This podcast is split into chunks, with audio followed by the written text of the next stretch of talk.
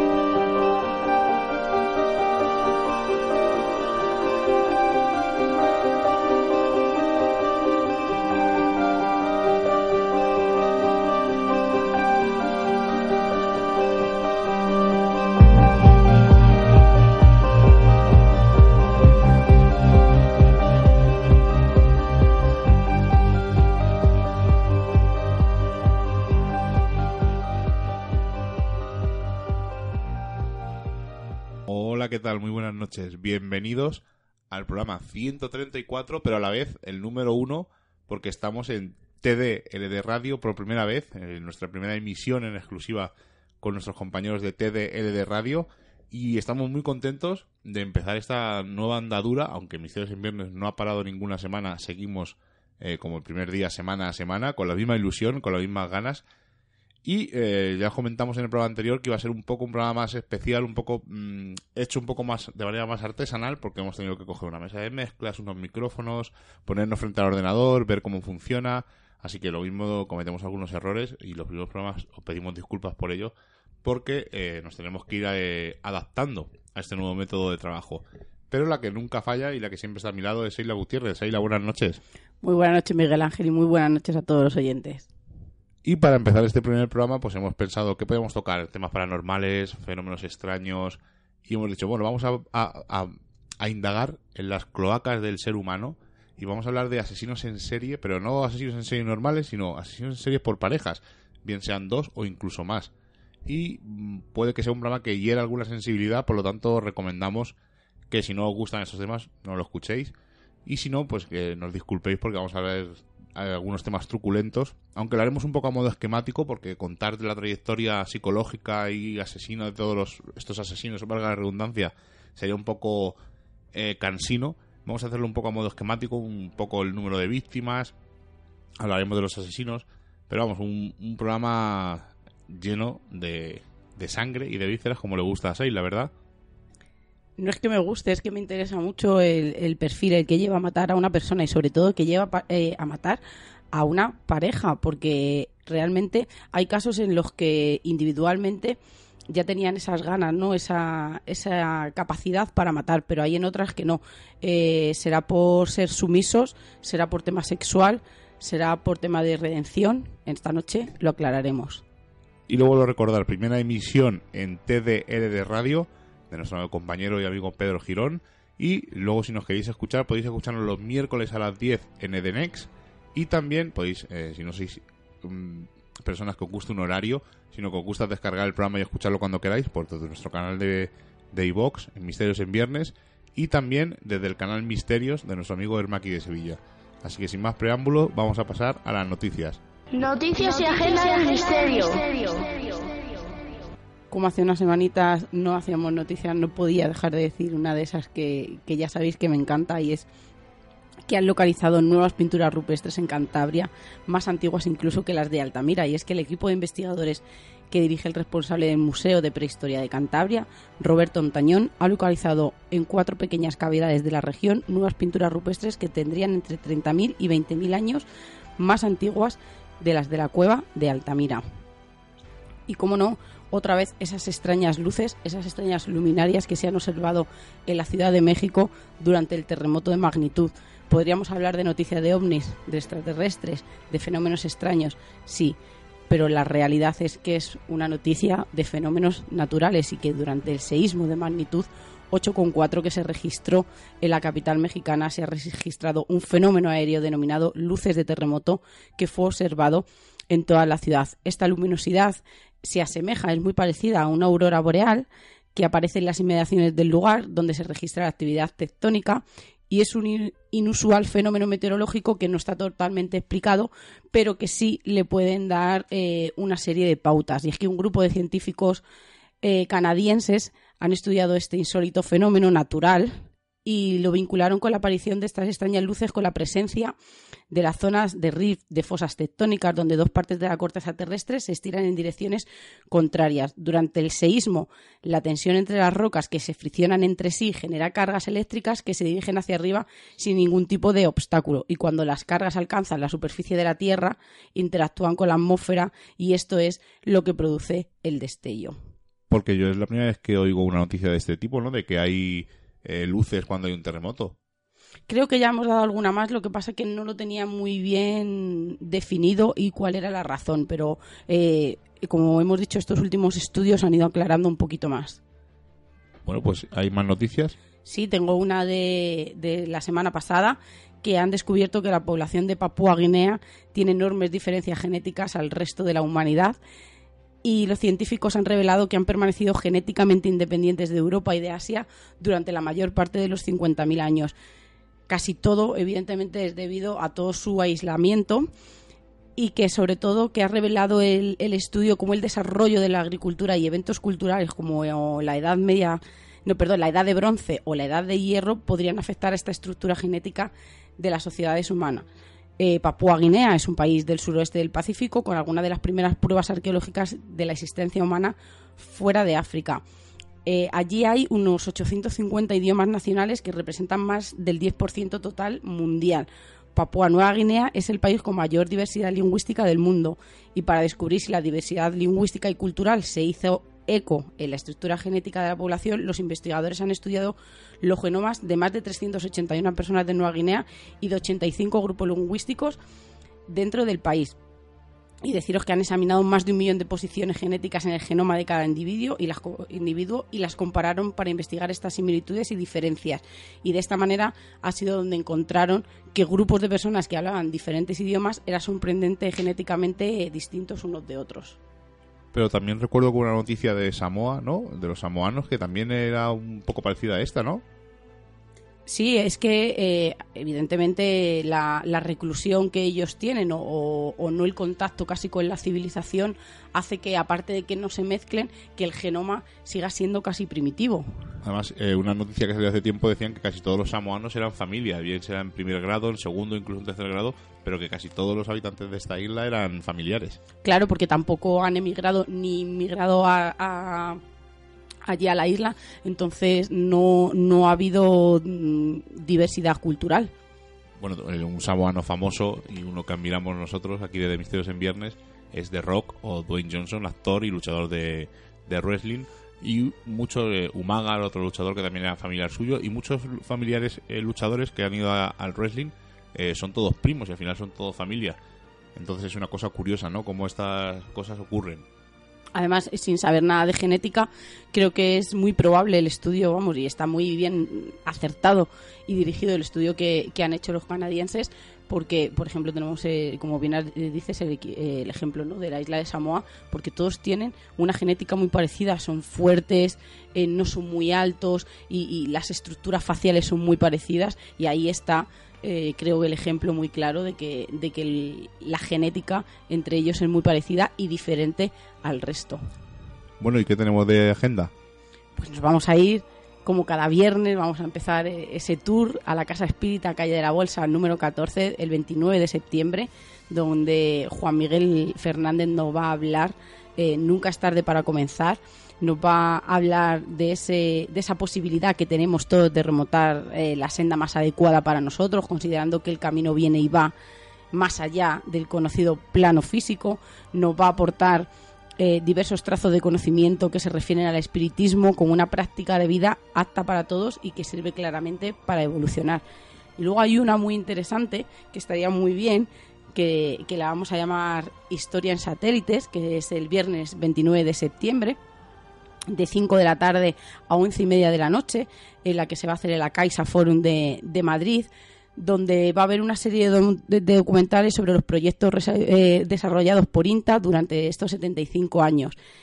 INTA es el Instituto Nacional de Técnica Aeroespacial, que es un organismo público de investigación especializado en investigación y desarrollo tecnológico aeroespacial, en los que cubre el área terrestre, naval y de defensa. Y es que ya en 1960 daban sus comienzos eh, colaborando con la NASA, en la que eh, desde la estación, por ejemplo, en Maspalomas, en Gran Canarias, participamos en el proyecto Mercury, que es el primer programa espacial estadounidense de vuelos tripulados, así como en el programa Apolo, con el que el hombre llegó a la Luna y que contó con la, con la colaboración de INTA desde Robledo de Chabela.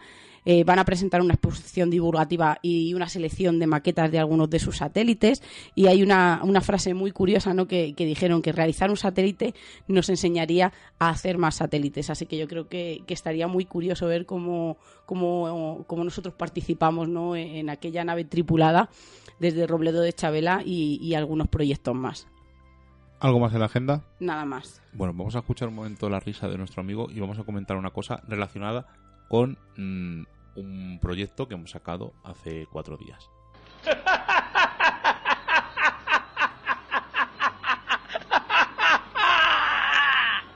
¿Y por qué pues ponemos la risa cuando hablamos de nuestro libro, de nuestro primer bebé? Estamos hablando de Buscando el Miedo, el primer libro que hemos elegido Seila y yo, ¿verdad, Seila? Sí, es nuestro bebé, la radio es nuestro bebé y este es nuestro segundo bebé. Creo que, que son proyectos complicados que se tienen que gestar y cocer despacito, por eso decimos que, que son nuestros retoños. Y aprovechamos estos minutillos, un par de minutos hablando sobre el libro para comentaros un par de cosas. Eh, es un poco arriesgado eh, escribir un libro sobre misterio y casi casi no tocar el misterio, porque lo que hemos, os lo dijimos en la semana pasada y lo recordamos esta semana, nuestro libro trata sobre los 30 lugares que hemos elegido en estos 6 años explorando y contamos un poco pues su historia, contamos lo que cuenta la gente sobre si hay, o no fenómenos paranormales y por último nuestra experiencia si realmente nos ocurrió algo o no. Eso lo dejamos a, a, los lectores y por supuesto queremos que nos digáis vuestras impresiones, vuestro si os ha gustado, si no os ha gustado, si os parece una mierda, hablando en plata, porque sabemos que sois todos oyentes y os gusta que hablemos claro. Entonces eh, queremos que nos mandéis pues, un mail, un comentario en iVoox, al Twitter, en el muro de Facebook, donde queráis. Os recuerdo el mail misteriosenviernes@gmail.com y el Twitter es arroba misteriosenv os lo vuelvo a decir, lo que os, si os gusta, no os gusta, lo que os parece. Y es un poco arriesgado porque tenemos ciertos personajillos por ahí dando vueltas que dicen que son parapsicólogos, que dicen que son técnicos de sonido y realmente no lo son. Y hay un personaje en especial que, aparte de que nos ha bloqueado hace mucho tiempo, pero sigue dando por ahí un poco de guerra. Y vamos a decir uno de la, no vamos a decir quién es, solamente os dejamos que busquéis lo que ha hecho este señor.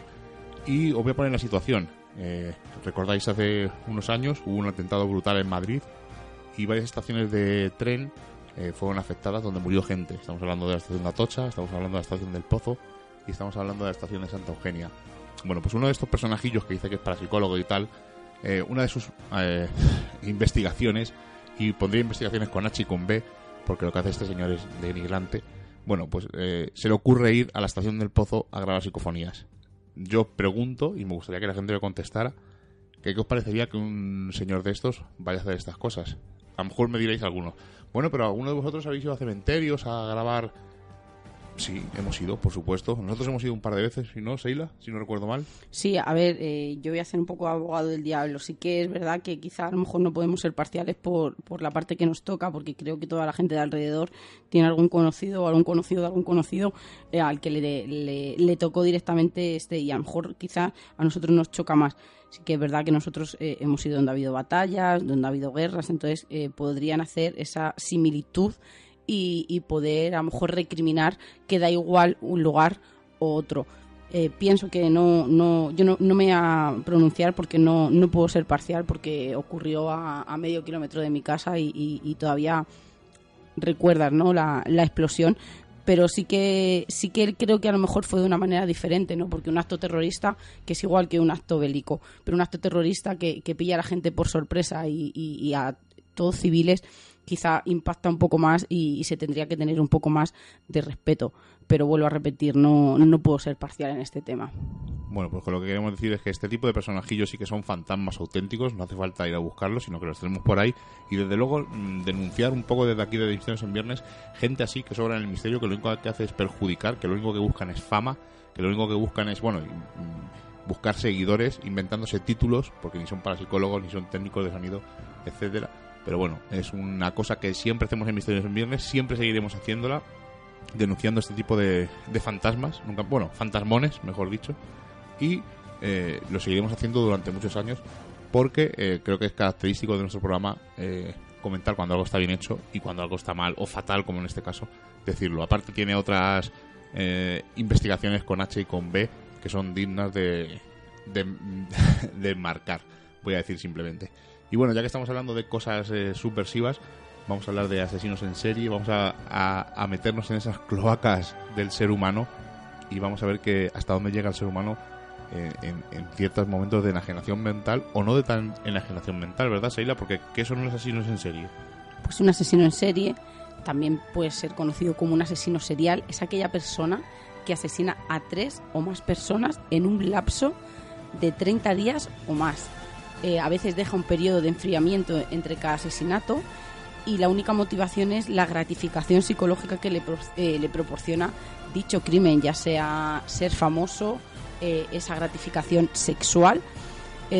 están movidos por esos impulsos psicológicos, esas ansias de poder, esa compulsión sexual y los crímenes suelen ser llevados a cabo de una forma muy similar y las víctimas casi siempre, porque tenemos que poner casi siempre entre comillas, comparten alguna característica, raza, sexo, edad, ocupación, pero eh, hace muy poquito eh, se hizo otra vez un perfil, el de que ya conocemos, de que vienen de una familia desestructurada, que tuvieron una infancia muy difícil, que empezaron eh, quizá matando a pequeños animales, incluso violándolos, pero se puede añadir algo más, están obsesionados por el poder y abusan del poder en el que se encuentran para, para captar a, sus víctimas. Están tan obsesionados con el poder que incluso una vez capturados, ellos lo que intentan no eh, estar siempre por encima de los demás. Son muy manipuladores. Se habla eh, de que esconden esa personalidad siniestra, eh, aflorando esa, esa personalidad amable, embaucadora, para que todas sus víctimas caigan en, en las redes, porque muchas veces podríamos decir, pero ¿cómo esta mujer, no? O cómo este hombre se ha podido ir con, esta persona que es, eh, fijaros, ¿no? Es un asesino. Fijaros, incluso muchas veces eh, se habla del aspecto desaliñado de las personas, pero son tan embaucadoras, son tan manipuladoras que, terminas eh, cayendo, cayendo en sus redes. Son muy egoístas, son ególatras, solo piensan en ellos y solo lo único que hacen no es recopilar esas víctimas que para ellos son verdaderos trofeos y qué más eh, contaros y poco más y muchas cosas eh, que, se nos escaparían no porque el perfil psicológico no, no, no llegó a él. Pero sí que es verdad que hay una cosa muy curiosa como esta noche vamos a hablar de asesinos en pareja que no sabemos qué es lo que lo que mueve no a, matar en, en, grupo o incluso solamente eh, a dos. Pero sí que es verdad que, que, hay un, un, ranking, ¿no? Hay, hay una lista en la que se dice que hay mujeres asesinas en serie que son menos. Y hay gente que, y hay estudiosos del tema que dice que quizá no es que haya mujeres asesinas en minoría, sino que las mujeres matamos de diferente manera y nunca o casi nunca somos eh, atrapadas. ¿Y qué os podría decir? Porque dicen que las mujeres somos frías, calculadoras, precisas, metódicas que llevamos un trabajo mucho más limpio y exitoso que el de los hombres, no nos adelantamos a acontecimientos y sobre todo eh, que, no tenemos prisa, que preferimos la astucia, el disimulo y sobre todo, como hemos dicho, pacientes. Eh, una de las muertes eh, más elegidas por las asesinas en serie es el envenenamiento. ya os he dicho que no tenemos prisa, somos pacientes y no nos importa ver morir poco a poco a la víctima. En la actualidad, y fijaros, eh, las mujeres son las responsables de la mayoría de los asesinatos, tanto de las de lactantes, de niños y, gran parte las causantes de malos tratos físicos a infantes y la cuarta parte de abusos a infantiles. O sea que fijaros, pero la diferencia es quizá entre un perfil masculino y femenino, que la mujer es mucho más fría, calculadora y paciente y no tiene ese afán de protagonismo porque muchos de los asesinos en serie eh, incluso no han sido capturados, sino que, que les ha podido más el poder de la fama y se han entregado. Y la mujer no, no ocurre esto, no necesita ser famosa, no necesita de, que se sepa quién es ni saber nada de su personalidad y después de matar se retira y se queda en la oscuridad. Bueno, pues eh, además, una cosa que ha dicho Seila sobre que a las mujeres no se las pilla, vamos a ver varios casos que vamos a empezar a contar ahora donde muchas mujeres traicionan a su pareja para que la condena sea inferior, incluso dicen que fueron obligadas. Bueno, ahora veremos porque estos eh, personajes son muy, muy curiosos y serían, el, como ha dicho Seila, el perfil psicológico sería eh, una cosa digna de mención, pasa que nosotros no, te- no tenemos esas, eh, no esa información, sí la podríamos dar, pero no tenemos esos conocimientos para ver cómo el perfil cambia, cómo una persona se vuelve obsesiva, como ha dicho Seila, o cómo se vuelve sumisa a lo que uno de ellos dice. Bueno, vamos a ver una serie de casos que son bastante sorprendentes. Y empezamos con el primero, que se llama, los llamaban la Barbie y Ken asesinos. Estamos hablando de Paul Bernardo y Carla Homolka, y se conocieron en el año 1987 en Toronto. Se casaron cuatro años después, en 1991. Pero eh, Bernardo tenía una obsesión, sabía que su mujer Carla no era virgen y esto no lo dejaba tranquilo. Y Carla, como quería agradarle, eh, tuvo una idea un tanto especial, quería hacerle un regalo especial, quería regalarle la virginidad de su hermana de 15 años. Carla mezcló alcohol y otras sustancias para dormir a su hermana menor. Después de esto, ella y su novio grabaron un vídeo donde violaban por turnos a la pobre chica.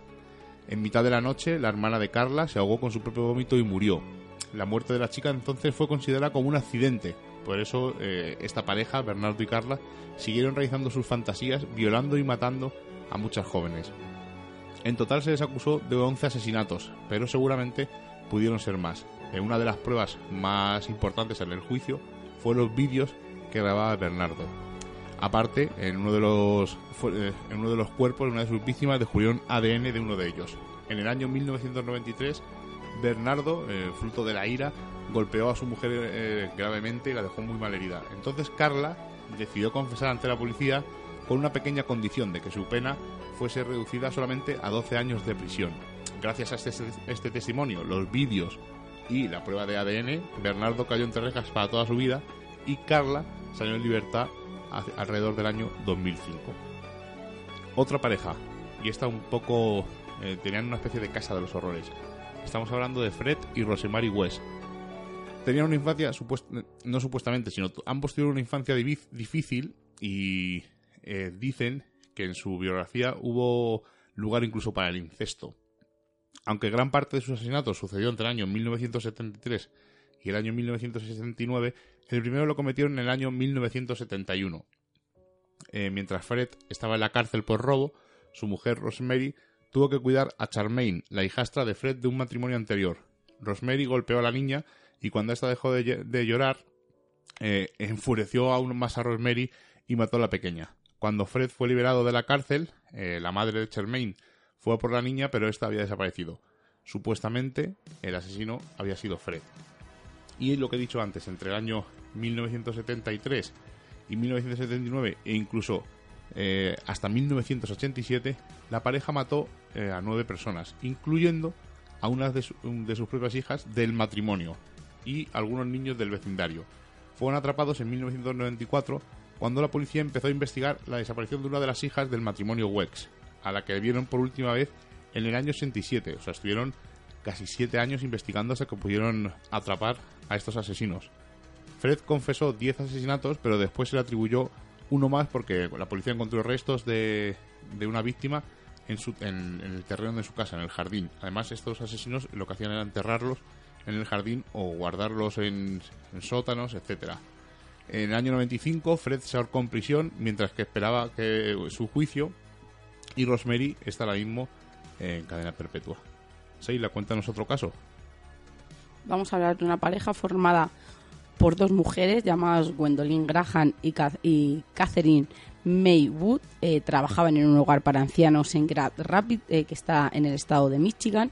Y ahí enseguida tuvieron un feeling sexual muy fuerte y casi de inmediato se convirtieron en pareja. El sexo no les era suficiente para estas jóvenes mujeres. Al principio eh, se asfixiaban una a la otra, pero esto eh, dicen que las aburrió muy pronto y ellas comenzaron a, a matar a viejecitas y a gente mayor eh, en la casa de, de, ancianos donde, donde trabajaban. El primer asesinato que cometieron fue en enero del año 1987, asfixiando a una mujer anciana que padecía Alzheimer. Por si acaso no la no lograban, por ser su primer asesinato, eh, quitarla la vida, eh, que, esta enfermedad fuera un, apelativo a, lo que nos, a que dijeran que la mujer no sabía lo que, lo que estaba diciendo. Este, este hecho eh, se, cometió, se lo cometieron otra vez durante, durante cuatro veces incluso lo que hacían era reunir algunos objetos personales como recuerdo y como trofeos de los asesinatos que, que, habían, que habían cometido y presumían de, de incluso de, esta relación no tan fuerte que se había eh, creado entre ellas delante de sus amigos que al principio le, resultaba imposible no eh, creer todo lo que lo que estaban diciendo. Pero todo un día cambió cuando Graham eh, la pareja dominante le dijo a Booth que matara a una mujer solamente por el hecho de, de, reírse, de mofarse, por diversión, a lo que Booth se negó y, Graham eh, se despidió y se mudó a Texas, eh, incluso cambiando de trabajo y la pareja evidentemente se separó. Eh, ¿Qué ocurrió? Booth empezó una declive, tuvo una depresión y después de todo esto se entregó a la policía. Esta pareja fue arrestada, empezaron a declarar una en contra de la otra, como muy bien habías comentado antes, y Graham recibió cadena perpetua y Booth 20 años eh, de prisión. Yo quería soltar una pregunta porque, porque no lo sé. Eh, estamos hablando de parejas, estamos hablando de chico-chica, chica-chica y vamos a hablar también de chico-chico, parejas eh, en general.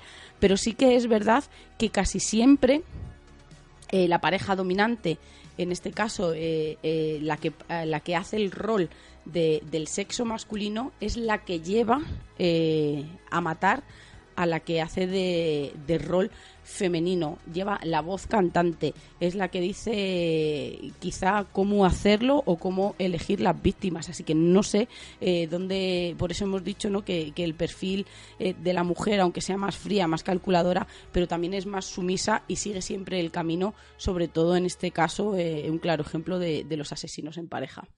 Sí, pero dices en asesinos en, asesinos sangrientos, ¿no? Porque, la, has comentado antes, las mujeres son más metódicas, se basan más en asesinatos tipo veneno, pero siempre se escudan un poco en eso, ¿no? Igual cuando antes cuando he estado comentando el anterior caso, me habéis visto que ha habido un momento que he estado así un poco callado cuando dicen que su tuvieron una familia disfuncional y que su infancia no fue fácil. Creo que es una de las cosas en las que se escudan siempre este tipo de gente, ¿no? Que no, es que mis padres me maltrataron, mis padres me, no me trataron bien creo que un asesino no habrá casos en los que se hace, ¿no? Pero hay casos en los que un asesino nace, hay gente que se ve de pequeña que son perturbados o que hacen cosas que no son normales. Y siempre un poco los juicios, ¿no? Me imagino que serán técnicas de abogado. Eh, siempre dicen, no, es que un asesino en serie, es, sus padres, una, una infancia muy mala, eh, no fueron queridos y tal. Creo que es un poco una excusa.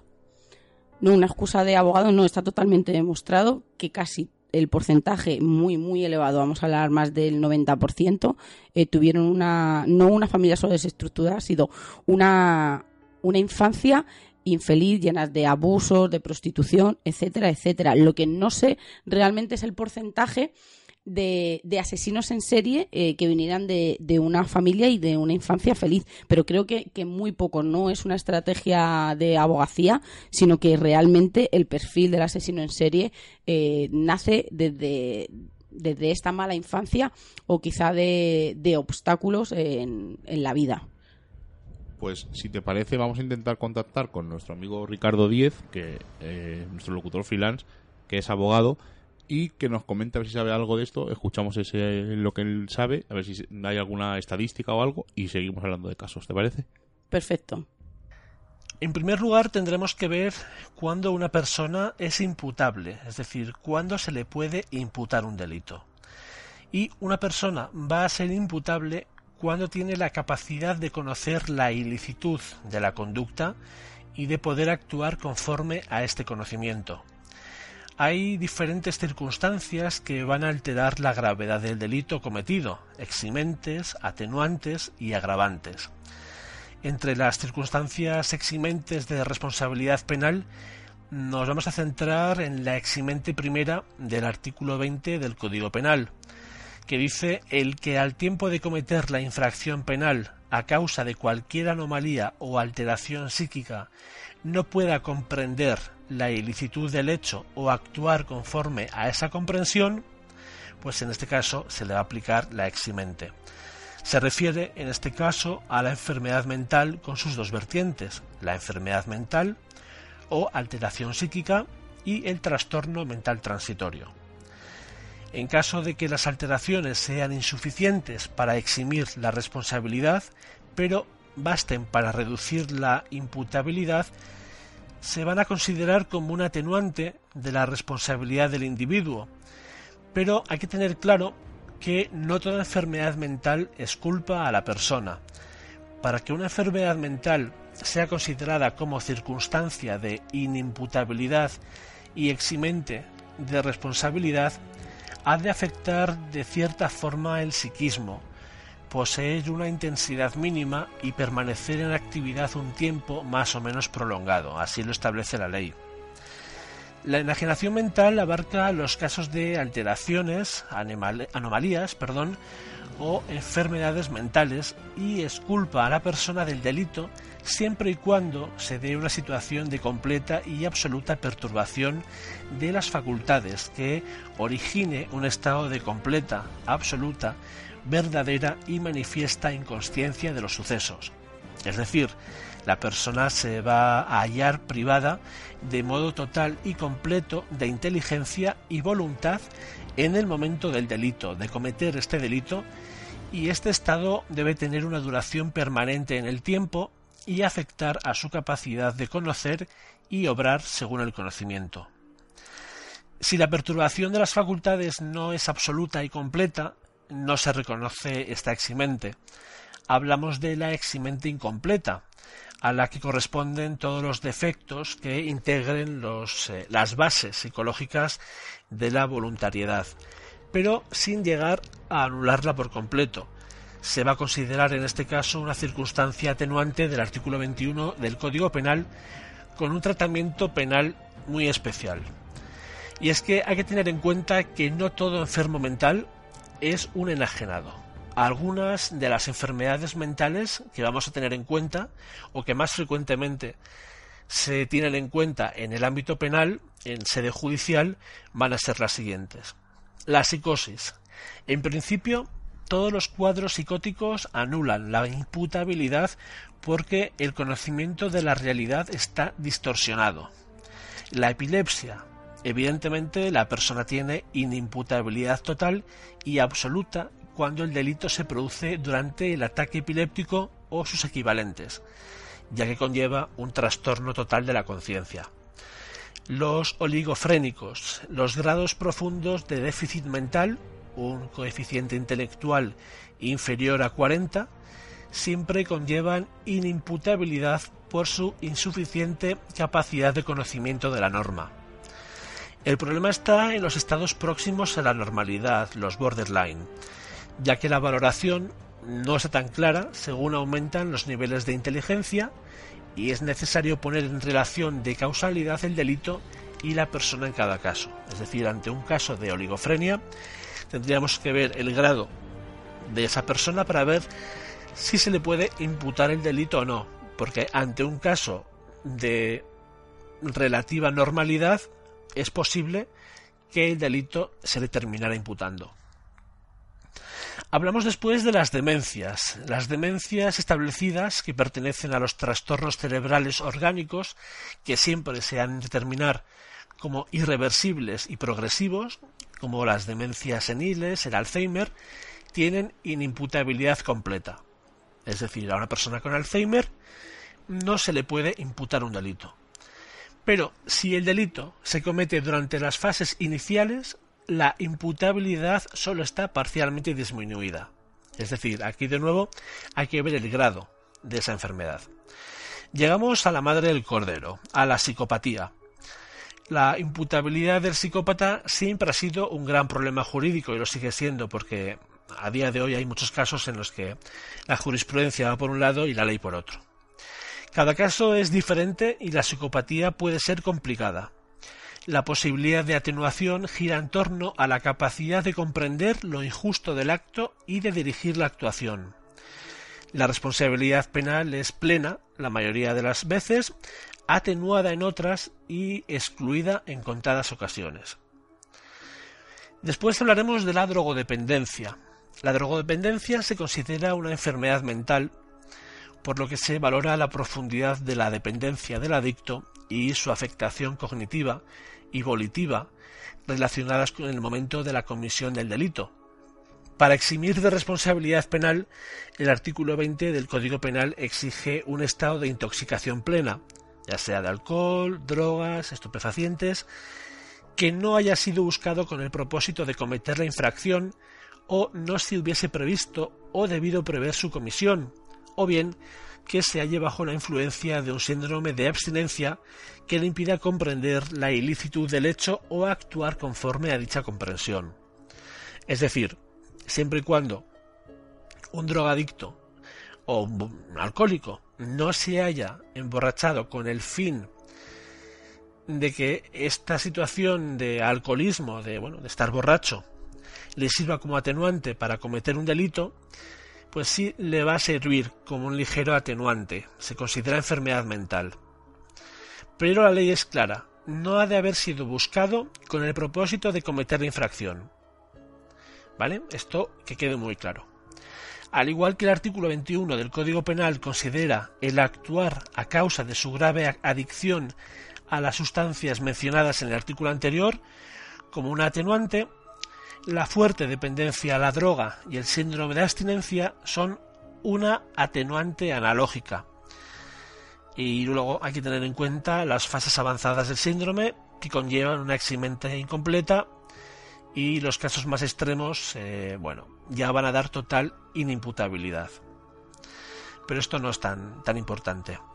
Vamos a hablar ahora del trastorno mental transitorio, en este caso, la perturbación hace su presencia ya con una intensidad de síntomas eh, lo suficientemente elevada como para explicar que por su misma perturbación puede dar lugar a una infracción del orden jurídico. La legislación requiere que el trastorno mental transitorio se dé en una persona no del todo normal y que el trastorno se deba a causas físicas o psíquicas, pero no a las debidas a la reacción habitual de una persona. Además, el trastorno mental transitorio no exime de pena cuando hubiese sido provocado por la persona con el propósito firme de cometer el delito o si hubiera ya previsto o debido prever la comisión del delito.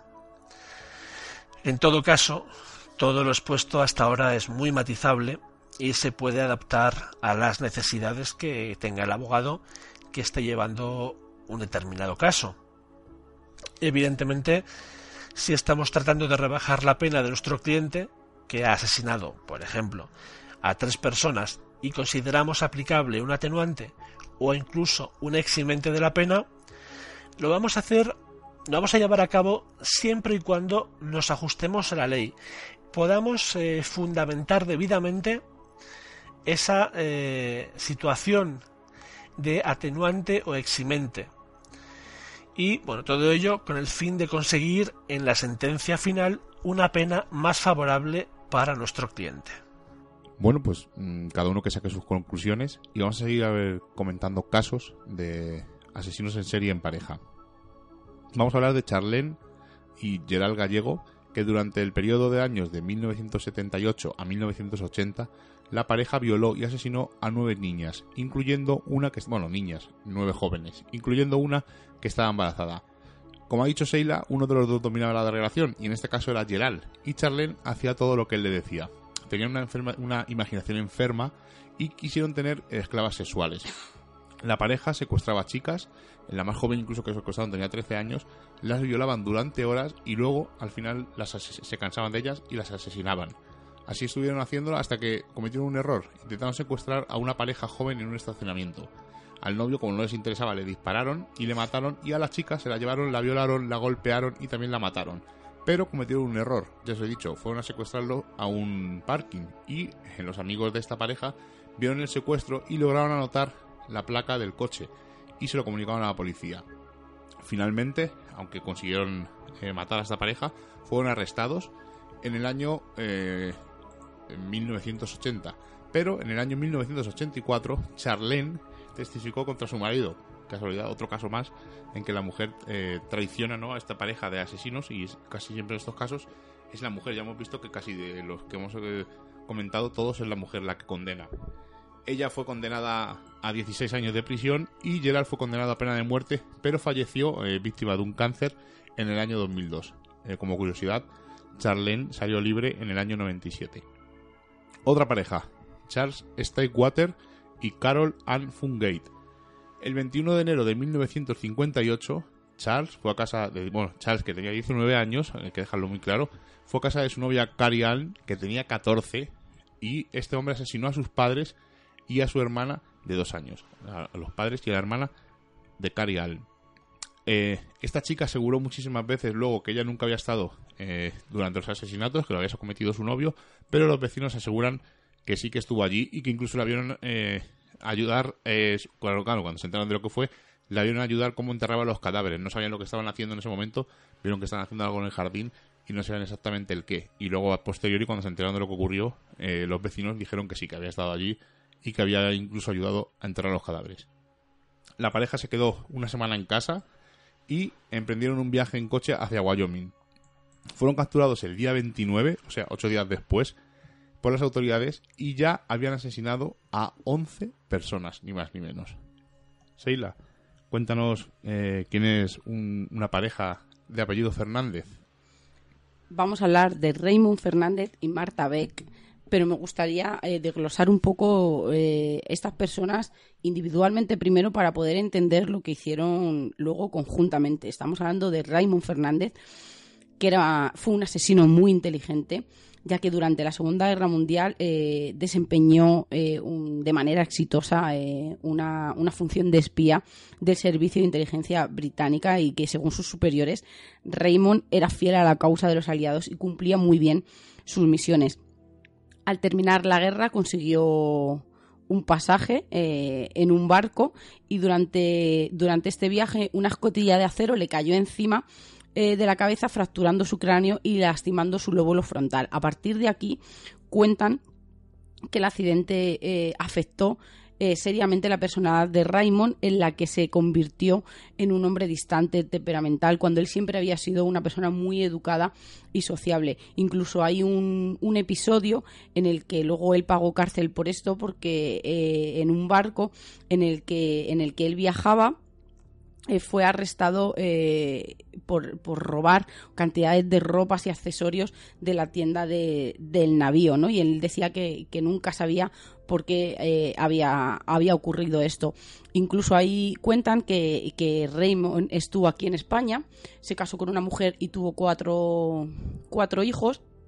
Y en una de, de sus aventuras, con una de sus nuevas parejas, eh, visitó, perdón, la línea y, y se encontró con, con esta mujer, la pareja evidentemente actual, se enfadó muchísimo ¿no? por, por ver esa escena casi romántica que habían tenido en ese encuentro que hacía muchísimos años que no se veían, a la que Raymond posteriormente mató a su, a su actual pareja, eh, por la que pagó prisión, pero eh, pero lo que ocurrió dentro de prisión es que no, no fue años en balde, sino que tuvo de compañero de celda a un haitiano que le introdujo en el mundo de los rituales de magia negra y vudú.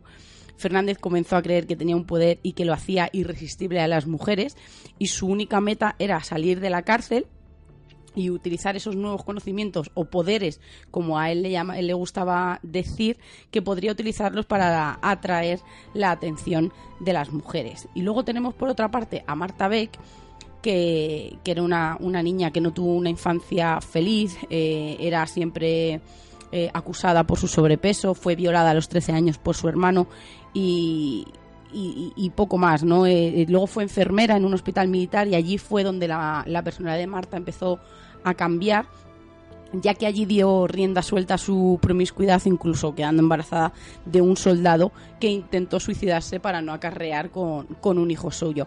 Dicen que Marta desarrolló, un, perverso, un perverso apetito sexual como consecuencia de las acciones de su madre y de su hermano, y lo que hacía era rellenar eh, formularios describiendo eh, su apariencia, omitiendo el hecho de que tenía dos hijos, de que pesaba eh, 115 kilos, eh, actualmente haciéndose un perfil falso. ¿Qué ocurrió? Eh, Fernández lo que hacía era poner anuncios ¿no? en, en, los periódicos o en estas páginas de contactos a lo que Marta y él coincidieron. Tuvieron unas citas. Evidentemente se tuvo que enterar de que, de que Marta tenía hijos y, y, y, se vieron cara a cara, pero a, Fernández no le importaba la, apariencia física de, las mujeres, ya que lo único que quería era robarlas e incluso hacer atrocidades con ellas sin llegar a matarlas, pero sí que humillarlas sexualmente. Entonces no le importaba cómo fuera Marta. Lo único que, la única condición que le puso, que era que si quería tener una relación con ella, tenía que ser que tenía que abandonar a sus hijos al asombro ¿no? de toda la familia de Marta. Así fue, dejó a sus hijos de inmediato y se fue con, y se fue con Fernández.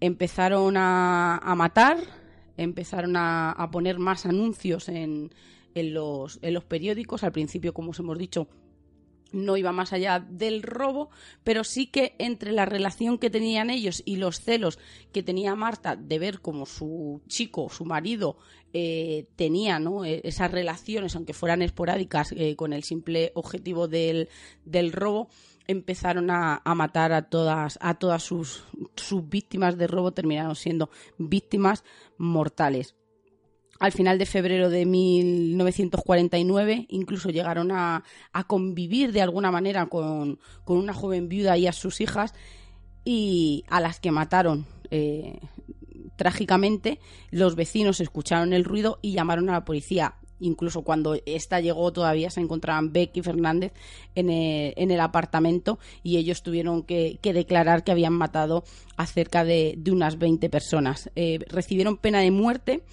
y en el año 1951 fueron ejecutados en la silla eléctrica eh, de Sing Sing.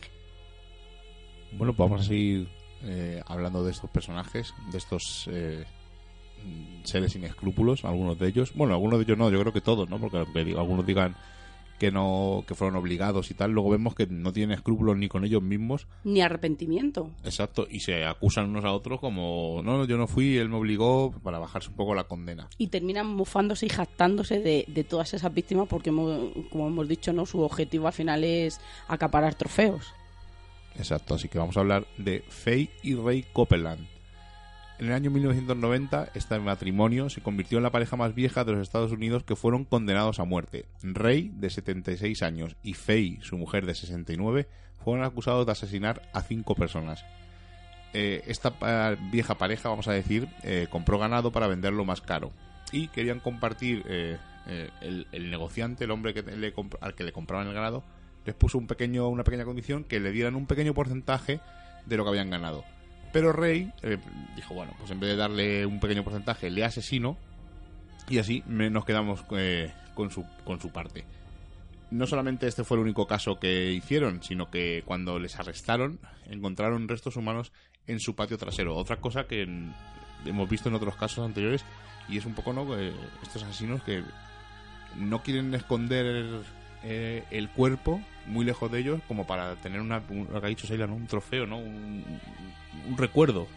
Recuerdo que cuando hicimos el programa de asesinos en serie, eh, no, no, recuerdo exactamente cuál, eh, hubo uno que lo que hacía era comérselos porque era la única manera eh, de tener algo dentro de, de, que se le quedara para siempre, que era lo que él pensaba, que comiéndose a sus víctimas se quedaba algo de ellos en su interior. Bueno, esta pareja hicieron una especie de coartada, pero no funcionó porque vieron que no lo que comentaban ellos, la historia que ellos coartada no coincidía con, con lo que realmente había ocurrido y fueron sentenciados a muerte. Pero a posteriori, Fay fue, se rebajó su condena y recibió cadena perpetua. Fay vivió hasta el año 2003 y Ray fue ejecutado 10 años antes, en el año 1993. Otra pareja, Mayra Hindley y, y Ian Brady. Comenzaron a salir los años 60, eran un poco extremistas, le gustaba leer libros sobre nazis, sobre Hitler, y en julio de 1963 eh, Ian comenzó a hablar acerca del crimen perfecto. El crimen perfecto supuestamente es eh, matar a alguien y que no dejar ninguna prueba, ni dejar ninguna huella, ni que se relacione con este asesinato. Eh, alrededor de julio del 63 secuestraron a Paulina Reed, una niña de 16 años, amiga de la hermana menor de Mayra. Eh, Ian violó a la niña y la golpeó en la cabeza con una pala. Y después le cortó la, le cortó la garganta, perdón, pero lo hizo con tal brutalidad que prácticamente eh, lo que hizo fue cortarle la cabeza. Entre el año 63 y el año 65, esta pareja asesinó a cinco niños y aparte, como ha dicho Seila, eh, otro rasgo característico de estas parejas ¿no? es que se burlaban cruelmente de ellos. Eh, por suerte, una hermana de Mayra y su esposo se enteraron de que podían ser ellos los asesinos de uno, de los adolescentes y decidieron llamar a la policía con estas sospechas fueron condenados a cadena perpetua. Eh, Ian fue declarado loco y pasó el resto de sus días en un psiquiátrico. Y Mayra murió a la, a la edad de 60 años en la cárcel. Estamos viendo que en todos estos casos eh, la colaboración ciudadana ha sido muy importante porque gracias a pequeños detalles, ¿no? Como que vieron entrar los cuerpos o una ligera sospecha de que su hermana estaba asesinando o, podía ser una, una asesina, eh, vemos que funciona esta colaboración ciudadana. Por eso cuando vemos en las películas americanas eh, se pide colaboración, ciudadana o incluso en los telediarios cuando dicen han visto a esta persona y tal, vemos que es una cosa muy importante porque aunque la policía hace un buen trabajo, eh, no puede estar en todos los sitios y por suerte hay ciudadanos como estos que avisan o ponen en conocimiento de seres subversivos como estos. Pero vamos a seguir hablando de una pareja de asesinos donde uno de ellos tiene un nombre compuesto, que además es una de las cosas que dicen de los asesinos en serie. Estamos hablando de Henry Lee Lucas. Vamos a hablar de una pareja formada por dos varones y se llamaban Henry Lee Lucas y Otis Toole. Y es una pareja de psicópatas que se dedicó a sembrar la muerte eh, en las carreteras de los Estados Unidos durante años, recogiendo autoestopistas y personas con el coche averiado para asesinarles y violar sus cadáveres. Pero ¿cómo, ¿quién era Henry Lee Lucas? Fue un niño no deseado, eh, su madre era prostituta, le crió con palizas y continuas humillaciones. Ya siendo pequeño vio a su madre prostituirse y golpear incluso a su padre y un maltrato físico, que era un alcohólico al que le faltaban las piernas. Tuvo que soportar que se le vistiera desde muy pequeño como si fuera una niña y sus primeras experiencias sexuales las mantuvo con animales a los que violaba para luego asesinarlos. Eh, en 1950 el padre en una discusión se fue, fue encontrado al día siguiente eh, congelado y muerto en el bosque, a lo que Henry decidió irse de su casa, pero era muy pequeño aún y lo único que, a lo único que se dedicó fue a robar, a lo que le llevó a reformatorios y, alguna y alguna cárcel. En la cárcel tuvo sus primeras experiencias sexuales con hombres y cuando salió de allí en 1960 eh, volvió eh, a, visitar a su madre y, preso no de la ira y del odio que tenía con ella la, la mató a la mató a puñaladas incluso violó el cadáver de, de, su, de su propia madre le detuvieron en esta ocasión y le sentenciaron a prisión y cinco años de reclusión en un centro psiquiátrico y ayer donde se le diagnosticó una psicopatía con desviaciones sexuales y sadismo en 1960 abandona de nuevo, de nuevo la cárcel y se casó, tuvo dos hijas y se pensaba que mantenía eh, una, una, vida normal hasta, hasta que un día sin previo aviso abandonó a la familia y se fue a recorrer el país. Estuvo asesinando en solitario hasta, hasta que Miami conoció al que se convertiría en su amante, Otis Toole, un psicópata apodado el caníbal de Jacksonville se le relacionó eh, con 300 casos, aunque él habló de 900. Pero ¿quién es Otis Toole, que ya le hemos nombrado y encima como un psicópata apodado el caníbal de Jacksonville? Fijaros, Otis ya desde muy pequeño se masturbaba eh, tras incendiar casas abandonadas. Padecía un cierto grado de retraso mental, vivió una infancia lúgubre y de abusos también marcados sobre todo por, y este, este dato es muy importante por lo que vamos a decir a posteriori, por una abuela satanista y una hermana que le sometió a todo tipo de perversiones sexuales. Eh, con apenas 14 años ya había cometido su primer asesinato, llegando a los 25 ya había cumplido más de 13 condenas. Como os hemos dicho, eh, Henry y Otis se enamoraron sin saber al principio que tenían la misma perversión necrófila y, ese, y esa desviación al asesinato. Y, y, era una pareja perfecta, ¿no? Dicen, porque a Otis le faltaba la inteligencia que tenía Henry y a este le faltaba la fuerza bruta de Otis. Y como os hemos dicho antes, que, que cómo puede ser, ¿no? Porque a ellos les pasaba, ¿no? Descuidaban su imagen, su higiene, pero siempre lograban acercarse a las personas y a sus víctimas por su simpatía y por su amabilidad. Juntos se dedicaron a asesinar y descuartizar por la autopista I-35, repartiendo luego los trozos por todo el país lo que hizo que la policía tuviera problemas para, para encontrar pistas y sobre todo para reconocer a, a las víctimas. Henry violaba y asesinaba preferentemente a mujer usando un cuchillo y Otis se dedicaba a los hombres y les disparaba. Ambos, perdón, violaban a sus víctimas y después las asesinaban y descuartizaban y después las volvían a violar. Otis no abandonó su piromanía y juntos quemaron vivo incluso a un anciano en su casa mientras observaban cómo pedía auxilio, ¿no? asomado por, por la ventana. A, este, a esta pareja se le unió un tercer grupo, vamos a hablar de un trío, y es la sobrina de, de 15 años de Otis a la que utilizaban para llamar a las puertas de la casa mostrando su inocente aspecto y que cuando se abrían las puertas pues entraban de golpe los tres y, y, lo, que, y lo que ocurría después pues ya os podéis imaginar. Esta chiquilla se hizo novia también de Henry y los problemas con Otis evidentemente eh, afloraron porque no, no podía permitir a, eh, aquello, ¿no? Y, decía que, que, él había dejado no a su novia nueva para poder y, habían dejado de asesinar, que era lo único que, que, les movía.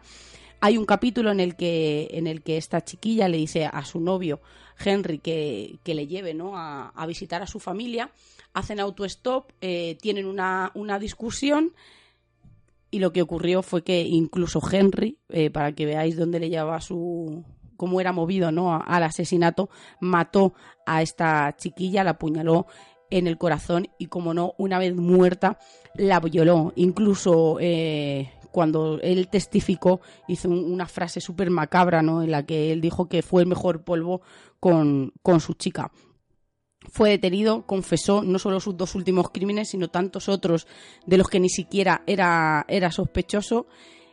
Los dos fueron detenidos y confesaron haber, haber compartido algunos de, de estos crímenes. A Otis eh, se, le, se le puso una cadena perpetua y, y murió finalmente en la cárcel y a Henry pena de muerte que fue rechazada en 1988 y Henry sigue vivo en prisión con un cómputo de 11 asesinatos demostrados. Pero bueno, eh, se piensa que, fueron responsables de más de 157 asesinatos, de los cuales eh, se, casi todos los, cometieron en, en, pareja y os hemos dicho es súper complicado, ¿no? Porque, porque descuartizaban y desmembraban de una manera tan brutal y los esparcían por, por aquella carretera que casi es imposible saber a ciencia cierta las víctimas que, que, tienen a sus espaldas.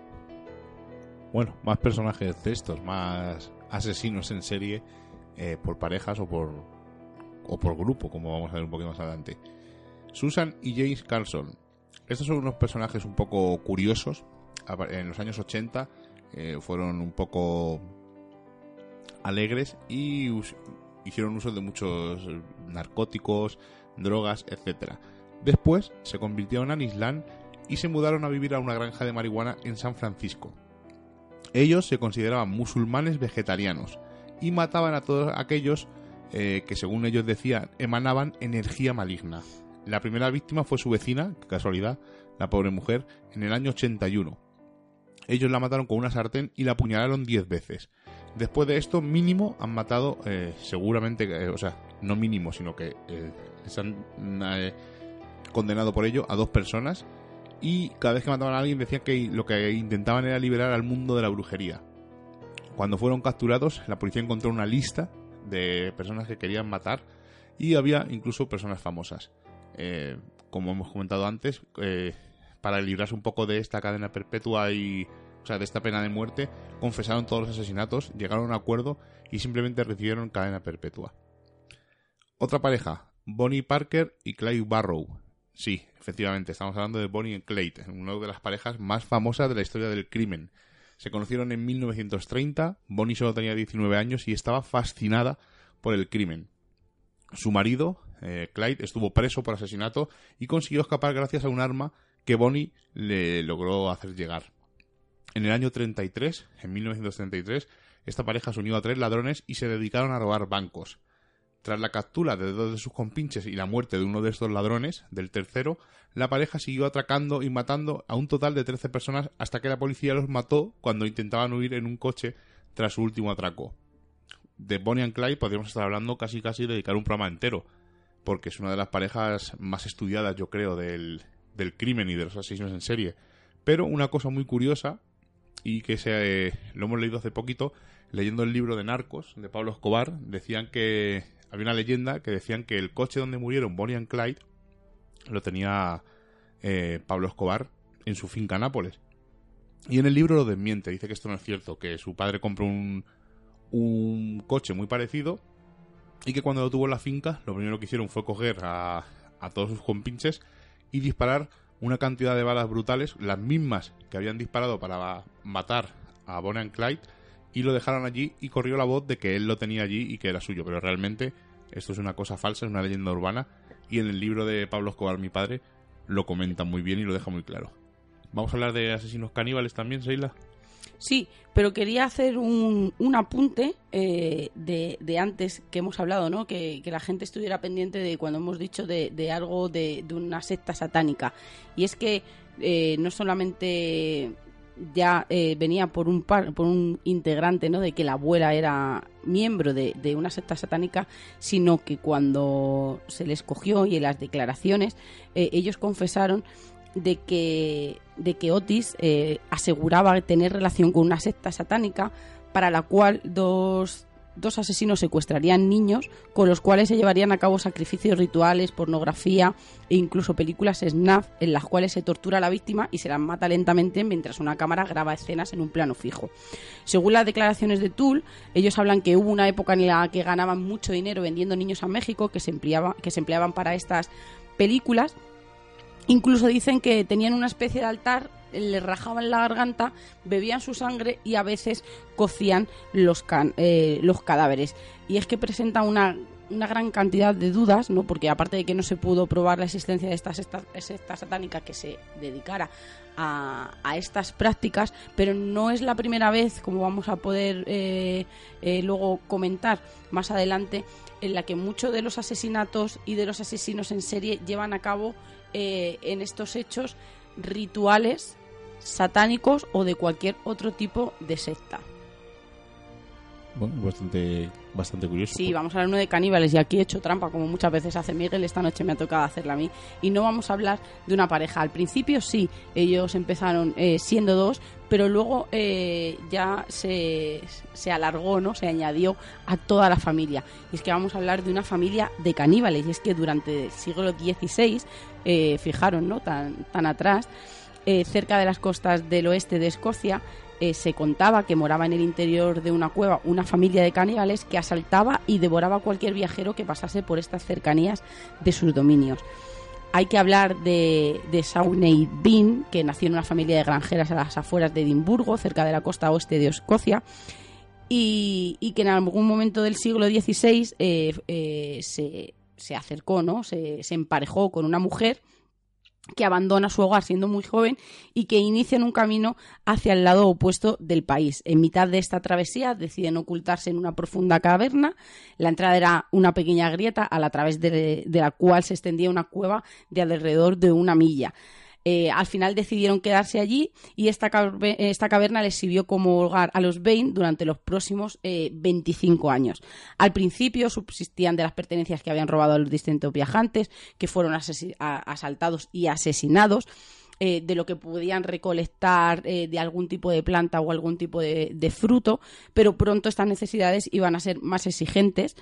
Ah, evidentemente empezaron a tener descendencia, la familia empezó a crecer y lo que ocurrió es que el incesto era una práctica habitual en la caverna, de tal forma que se mantenían relaciones entre hermanos, padres, madres e hijos y esta necesidad de comida iba en aumento pues la familia seguía creciendo. La solución a sus problemas la seguían encontrando los viajantes que asaltaban, pero esta vez eh, lo que hacían era transportar el cadáver a la caverna, donde era devorado por toda la familia, incluso se aficionaron a la carne humana. Durante 25 años estuvieron desapareciendo viajeros en las extensiones rocosas de Galloway y lo único que se encontraban eran de los desaparecidos eran restos, la ropa y parte de los cuerpos eh, que, no, que no consumían y arrojaban, y arrojaban al mar. Eh, al principio se pensaban que podrían estos visitantes eh, podrían estar siendo atacados por una manada de lobos. Incluso se, se fijaron, se, se barajó la hipótesis de que podría haber hombres lobos o demonios que, que estuvieran habitando por, por, aquella zona y por aquellas cavernas porque no encontraban ninguna pista y, y no encontraban ninguna teoría que, que abasteciera ¿no? E, e, esas necesidades que, que, estaban encontrando y todo aquello que se estaban encontrando, tanto restos o, como ropa desgarrada y no entendían muy bien, incluso llegaron a, pues como os he dicho, ¿no? a esas teorías descabelladas. ¿Qué ocurrió? Eh, hubo un, un testigo eh, que, que, cuenta ¿no? Que, iban en un grupo de 30 que habían hecho una visita por aquellas, por aquellas rocas y se encontraron a un señor con la mujer eh, asesinada al lado en la que estaba apuntando a una gran familia ¿no? que le tenían rodeado por, eh, por llenos de palos, ¿no? De, cuchillos rudimentarios y que estaban a punto, ¿no? De casi, casi de comérsele. Y de guiar incluso lo que habían hecho con la mujer que, que yacía en, en el, en el suelo no destripada y casi devorada. Cuando el rey James I se enteró de, lo que hacían ¿no? esta familia o estos caníbales, eh, envió 400 soldados acompañados de perros de caza que los perros hallaron rápidamente la entrada de la caverna porque imaginaros el fuerte olor a carne que, que desprendía a, aquella cavidad y una vez capturada la familia de salvajes los hombres fueron torturados y desmembrados en público y las mujeres fueron quemadas. Decían que, la cueva era brutal, ¿no? De, era increíblemente larga, ancha, eh, estaba, había pasadizos en forma de zigzag y que, y que había restos humanos que se apilaban ¿no? en, varias zonas de, esta cueva. Bueno, pues hemos hablado de un montón de casos y casi todos son de Estados Unidos, la gran mayoría. Y vamos, yo voy a comentar otro caso, el siguiente, que no es precisamente de Estados Unidos, sino que es de aquí muy cerquita. Eh, estamos hablando de Francia. Y es uno de los eh, casos de asesino en serie por parejas eh, más atroces de, Francia. Estamos hablando de Michael, bueno, Michel Fourninet, no, perdón, Michel Fourninet y su mujer Monique Olivier. Y fueron condenados en 2005 a, a cadena perpetua. Michael eh, o Michel, tenía 66 años y también era conocido como el ogro de las Árdenas. Admitió eh, haber raptado y matado a siete mujeres entre el año 1987 y el año 2001. El tribunal condenó a su mujer por complicidad. Según la condena, eh, Michel tendría que cumplir la totalidad de la condena, que es cadena perpetua, y su mujer mínimo 28 años. Las víctimas, las siete víctimas, tenían entre 12 y 22 años, fueron violadas y después eran apuñaladas, estranguladas o matadas a tiros. El método era siempre el mismo. Eh, Michelle seleccionaba a una de sus víctimas mientras conducía y luego paraba para preguntarle indicaciones. Le decía que estaba perdido o que estaba buscando una calle. Durante la conversación la persuadía para que entrara en el coche y la guiara a donde quería ir. Su mujer, que iba al lado en el vehículo, le ayudaba a convencer a las víctimas. Para que veáis que este tipo de gente luego son unos cobardes, este hombre, el ogro de las Árdenas, no quería ir, eh, no quería cruzarse con los familiares de las víctimas y se negó a asistir a la sala de vista durante el juicio. Y eh, el juez y los abogados le obligaron a ir. Este hombre, que tenía 65 años, se declaró culpable de los siete crímenes cometidos entre el 87 y el 2003 y el 2001. Y eh, ahí hay un baile de fechas y luego eh, en una de las cartas que le remitió el juez se definió a sí mismo como una mala persona que carecía de sentimientos humanos.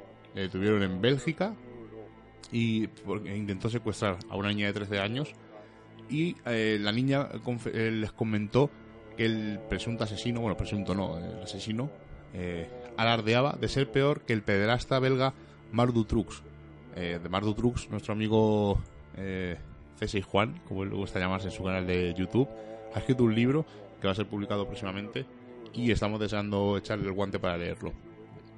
Eh, lo que hemos dicho, eh, confesó los crímenes e incluso llevó a la policía a un pozo donde estaba el cadáver de una de sus víctimas, Isabel Laville, y también eh, se le acusaba de haber matado a otras, a otras dos de estas siete y fue a posteriori por lo que será juzgado nuevamente, o fue juzgado en su día nuevamente, por estos crímenes que Michel dijo que él no, no había cometido. Seila, los sicarios de Satán, con este nombre, Yo también me voy a ir a otro, a otro lugar. Vamos a hablar de dos alemanes llamados Daniel y Manuel Arruda, apodados los sicarios de Satán, y es una muerte manual por ritual. No han sido asesinos en serie porque no han matado a más de tres personas, pero sí que han cometido un, un asesinato en pareja. Y es que Daniel y Manuela se casaron el 6 de junio, que es el sexto día del sexto mes, y asesinaron a sangre fría a su amigo Frank el día 6 de julio. Eh, como podéis observar, si juntamos esas fechas, tenemos como resultado el 666, el número de la bestia en el Apocalipsis de San Juan, y esto no es por casualidad, ya que ellos eh, pertenecían a un grupo de extrema derecha y se definían como neonazis y satánicos. Un buen día, la madre de Manuela recibió una nota de su hija que decía, no soy de este mundo, debo de liberar mi alma de la carne mortal asustada, dio parte a la policía, que se dirigió inmediatamente al apartamento donde, donde vivía la pareja, y allí encontraron una escena que dicen que, que jamás olvidarán, ¿no? El cuerpo de Frank, un amigo de la pareja de toda la vida, se encontraba con un pentagrama invertido grabado en el pecho, estaba totalmente cubierto de sangre, y había imitaciones de cráneos, cuchillos, machetes colgados en las paredes, objetos satánicos, y encontraron una lista con 15 nombres donde ponía Alegraros, vosotros sois lo siguiente. Se emitió una orden de búsqueda y a los tres días fueron encontrados en una gasolinera de un pueblo cerca de, de Jena, en Alemania. El juicio dio comienzo en el 2002. Ambos declararon haber asesinado a Frank, pero negaron cualquier responsabilidad, alegando que no fue un asesinato, fue una ejecución. Satán no lo ordenó, lo- nos lo ordenó, perdón, y debíamos obedecer. No podríamos ir al infierno a menos que lo hiciéramos queríamos asegurarnos de que la víctima sufriera y así fue. Eh, dice que, que ella cuenta Manuela, ¿no? La escena en la que en la que le piden la recreación de los hechos, que estaban en el sofá. Daniel se puso en pie y golpeó a Frank con un martillo. Mi cuchillo brillaba y escuché una voz que me decía: apuñálale en el corazón. Entonces se lo clavé. Vi una luz a su alrededor. Era su alma que había salido de su cuerpo y en ese momento recitamos una letanía satánica. Posteriormente, Manuela le asestó 66 puñaladas a sangre fría, recogieron parte de su sangre en un recipiente y se la bebieron. Y tras el asesinato tuvieron relaciones sexuales en un ataúd que utilizaba Manuela para dormir. Incluso, eh, fijaros el perfil que, que- que tenía Manuela porque, porque fue sentenciada a 13 años de cárcel y Daniel a 15 años. Dicen que fueron motivados, incluso el juez dijo que fueron motivados por la ira, la ira de sus mentes atrofiadas contra lo sano. No se trata de mística o magia, sino de un crimen deplorable. Los acusados se han agarrado al satanismo para huir de sí mismo. No han tenido una vida feliz. ¿A quién le gustaría estar a su- en su piel? Y deciros que es que eh, Manuela incluso se había hecho sustituir sus colmillos por otros de animal para asemejarse más a un vampiro que incluso en una ocasión se hizo enterrar en una tumba para saber que, que se sentía. Ella declaró que había estado bebiendo sangre de voluntarios que había encontrado por internet. Ambos se presentaron en el juicio con ropa negra, botas militares, cruzas cruces invertidas. Además, ella eh, hacía ¿no? el, circo como que, que la luz, eh, la y todo lo, lo- lo religioso le asustaba ¿no? y le hacía y le hacía daño pero fijaros una cosa muy importante en este en este caso y es eh, lo que hemos estado alegando ¿no? durante todo el programa de si quizá eh, esa infancia infeliz o, o quizá esa enajenación mental en el momento eh, puede ser una, una minoría en la condena y es que el juez decidió antes de ingresar en prisión que debían de recibir un tratamiento psiquiátrico y que Manuela, como hemos dicho, mostraba esa repulsa hacia la luz, incluso hizo un alarde de introducción al, satanismo, pero eh, la ley alemana permite mantener en prisión a una persona aún después de haber cumplido su condena, cuando las razones de seguridad así lo aconsejan y dada la peligrosidad y profundo el estado de perturbación, Manuela y Daniela y Daniel eh, es posible que no salgan jamás de la cárcel, que a mí me parece muy bien, porque me parece que, la sentencia fue muy pequeña, 13 años eh, para ella y 15 para, para Daniel, así que yo creo que, me parece una ley bastante razonable en la que si esa persona va a ser un peligro inminente para la sociedad o un peligro eh, verdadero, eh, se queden en, ya no en la cárcel quizá, ¿no? Por no hacer hacinamiento, pero sí en una institución psiquiátrica. Bueno, y el último caso de asesinos en serie, vamos a hablar de un caso que ocurrió entre 1827 y 1828. Fueron dos eh, los asesinos, estamos hablando de William Burke y William Hoare, y fueron culpables de eh, asesinar a 16 víctimas que luego además vendían a un doctor, a Robert Knox, eh, como, material de disección. Pero no han pasado a la historia simplemente por eso, sino que han pasado por la historia por el modo en que asesinaban a la gente. Incluso se le llama esta manera eh, de, esta maniobra de estrangulación de la que vamos a comentar se le llama el método Burke. Y es un método muy sencillo. Mientras que uno de ellos sujetaba a la víctima por detrás el otro con una mano le colocaba los dedos índice y medio de los orificios nasales mientras que con el pulgar debajo de la barbilla le impedía abrir la boca. Y lo que causaba la asfixia en la víctima en muy poco tiempo. Ya hemos visto una serie de asesinos eh, brutales por parejas o por grupos y son terribles. Pero antes de despedirnos, que nos despedimos ya, eh, por suerte en TDL de radio no tenemos tiempo, tenemos hora de inicio pero no tenemos hora de final, nos moveremos siempre alrededor de la hora, como siempre hora, hora y diez, como mucho, pero nos ha llegado por línea interna en este último momento un, un mensaje de un compañero que realizan una segunda jornada solidaria sobre el misterio. Estamos hablando de las mm, jornadas del misterio solidarias en Villa de Otura, este 23 y 24 de septiembre, o sea, mañana, el sábado 23, eh, entre otros ponentes estarán Gustavo Romero, Rafael Casares, José Manuel Morales y el grupo de Cate. Y el domingo 24 también estarán Francisco Barrera y Juan Manuel García, Vanessa Jurado, José Manuel Frías y Fermín Margoya. La entrada es gratuita hasta completar aforo. Lo único que hay que llevar un kilo de alimento no perecedero.